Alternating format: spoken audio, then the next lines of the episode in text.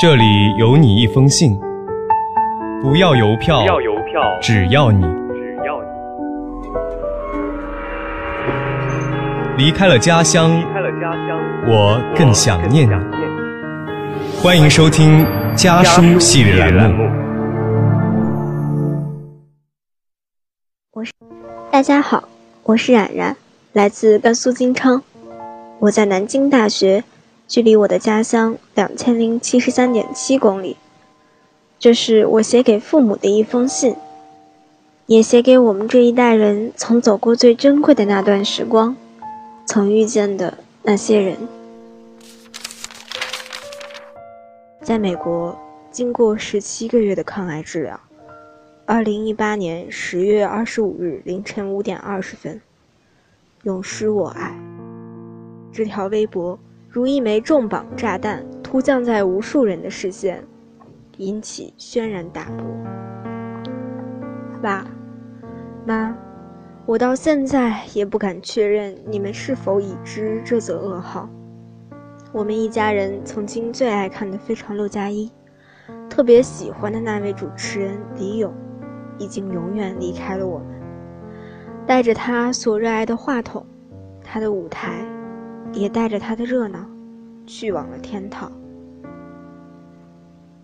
爸妈，我看过李咏老师的节目，也看过他的自传《永远有理》，只是如今世间却再无理。可能也正是因为看过他对说话。对热闹的极致追求，所以现在才更难想象，那么喜欢热闹的人，却经受了十七个月的病痛折磨，不说一句苦。或许他只是希望我们对他的印象，只是欢乐和温暖，只是舞台上那位意气风发、谈笑风生的帅大叔。而非受到癌症病痛折磨的某位主持人，他也成功做到了。爸妈，现在和你们说起他，我的脑海中除去悲伤，更多的依旧是小时候我们一家人围坐在电视机前，看着李勇老师的《非常六加一》，跟着他奇怪的手势比划，哈哈大笑的快乐日子。它代表着不知道多少人童年乃至青年的时代回忆。只是如今斯人已逝去，往事不可追。只是沉默离开，却带走了一个时代。爸，妈，这封信还没有写完的时候，另一位我曾敬仰的前辈，金庸老师也离开了我们。我记得爸，你有一段时间读《天龙八部》，手不释卷，长到深夜才停。郭靖、黄蓉、杨过、小龙女，金庸先生笔下的人物与精神气节，在武侠世界里鲜活如初。只是创作的使者已然远去。我突然想起一段话。我们已经到了一个失去的年纪，挚爱的爱豆成家，崇拜的球星退役，熟悉的媒体人去世，曾经憧憬的、崇拜的人，一点点退出舞台，换上了越来越陌生的名字。曾经的辉煌和灿烂，被换上新的潮流，迷失在过去。时间带走的不仅是他们，还有自己的回忆。和冲动。原来的我似乎并不懂得其中的含义，但是当霜白渐染上你们的发鬓，当我所爱的人们永远离开，我才被迫接受事实。时间给予我们一些馈赠，但最终它又会残忍地收回一些我们的珍藏，只剩回忆。或许成长就是要经历一次次的别离，或主动或被动的接受现实的洗礼，最终能够看淡得失，处变不惊。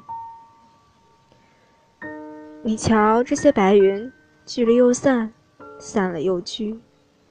人生离合，亦复如是。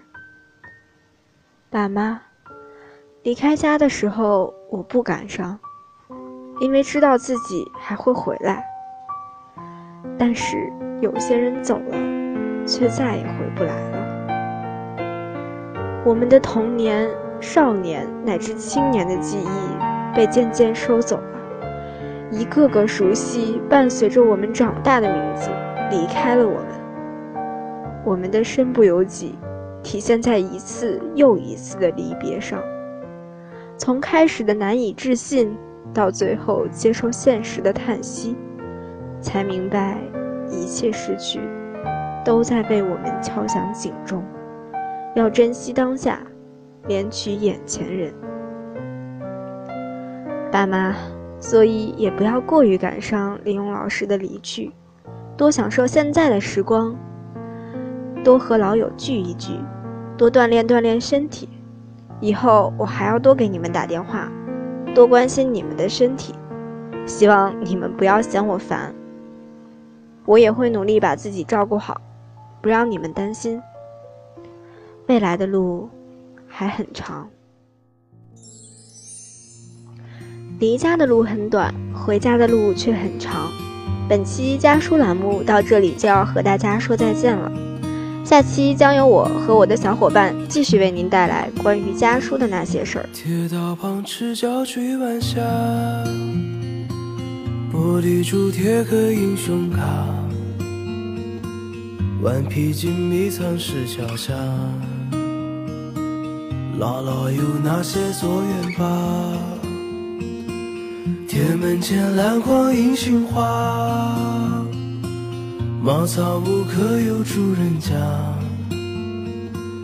放学路打闹嘻嘻哈，田埂间流水哗啦啦，